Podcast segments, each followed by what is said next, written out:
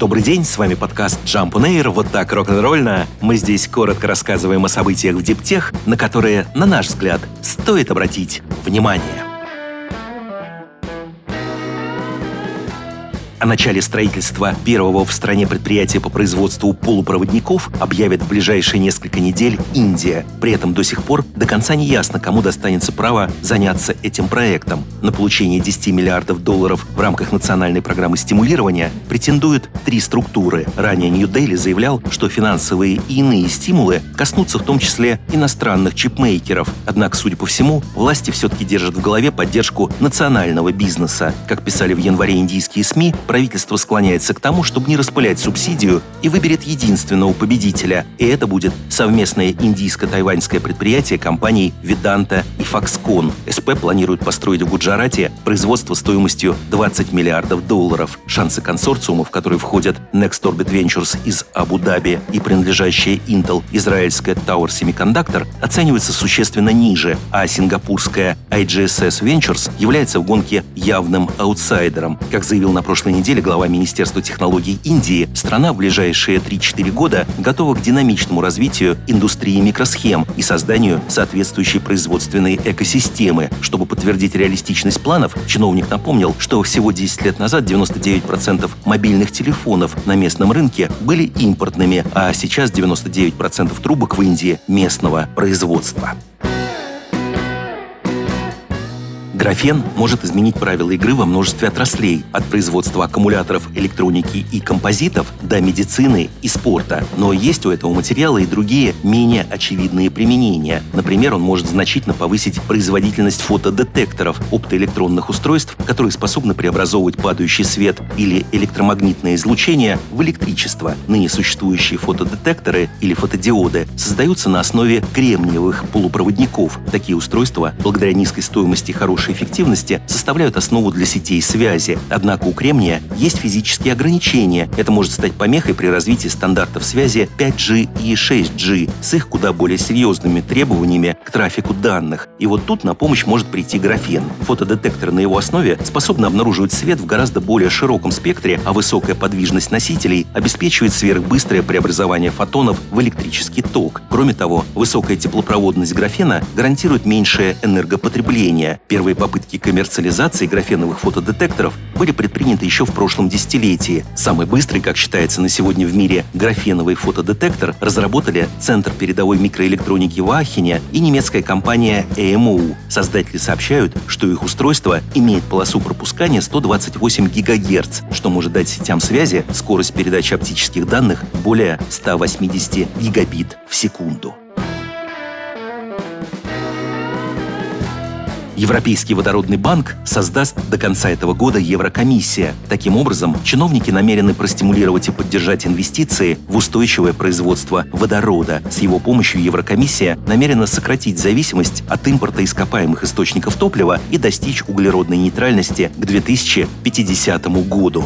Специализированный банк, как ожидается, поможет решить первоначальные финансовые проблемы, которые возникают у только-только зарождающейся отрасли. Сейчас в Евросоюзе производят производят менее 300 тысяч тонн возобновляемого водорода, но к 2030 году ЕС хочет увеличить эту цифру до 10 миллионов тонн и еще столько же импортировать. Общие инвестиции в этот проект оцениваются почти в 500 миллиардов евро. Как ожидается, в основном это будут не государственные, а частные вложения.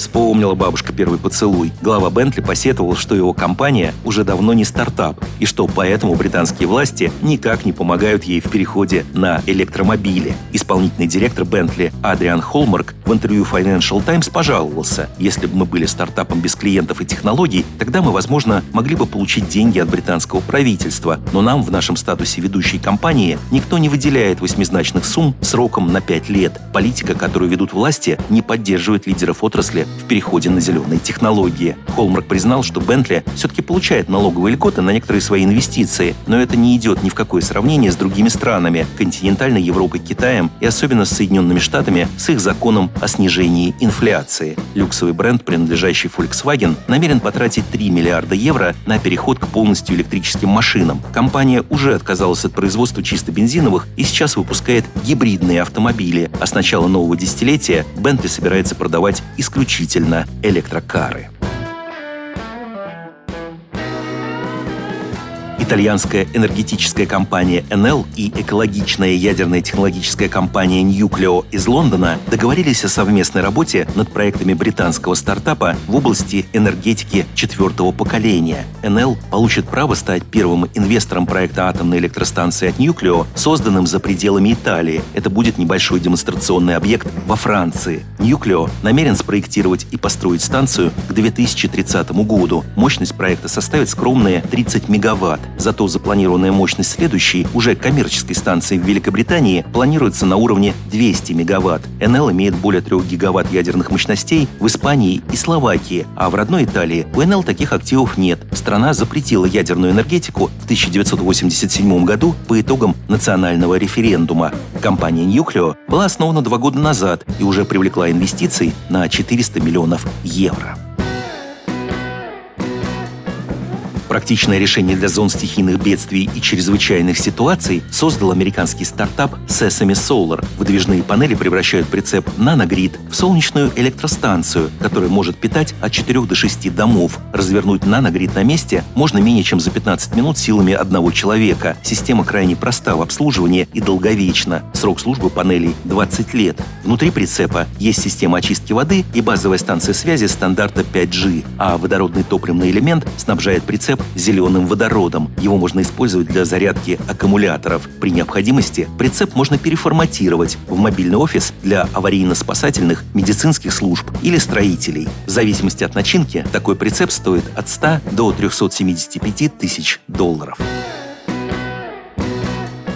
Обучить GPT-4 исландскому языку такой целью всерьез задались власти этого островного государства. Они надеются, что искусственный интеллект поможет сохранить исландский в его нынешнем виде. В Рейкьявике не без основания опасаются, что вследствие глобализации их язык, у которого всего 370 тысяч носителей, находится под угрозой исчезновения. Если ничего не предпринимать, уже через несколько поколений он будет просто замещен более распространенными языками и прежде всего английским. Правительство озабочено лингвистической лексической чистотой и старается оградить язык от любых заимствований. Новые термины в исландском придумывают на основе уже имеющихся скандинавских слов. Теперь же исландские власти обратили свой взор на искусственный интеллект. Не секрет, что качество обучения напрямую зависит от объема поглощенной информации. Чем меньше текстов на том или ином языке, тем хуже нейросеть им владеет. Понятно, что с исландским до сих пор дела обстояли очень неважно, поэтому по инициативе президента страны было заключено партнерство с компанией OpenAI, создать создателем чат-бота GPT по сохранению исландского языка. Прямо сейчас 40 добровольцев вручную обучают искусственный интеллект исландскому, исправляя ошибки. Работы впереди еще немало, однако результат того стоит. На выходе исландцы получат технологию, владеющую их родным языком, а это, в частности, означает нормальную работу голосовых помощников и ботов на сайтах частных компаний.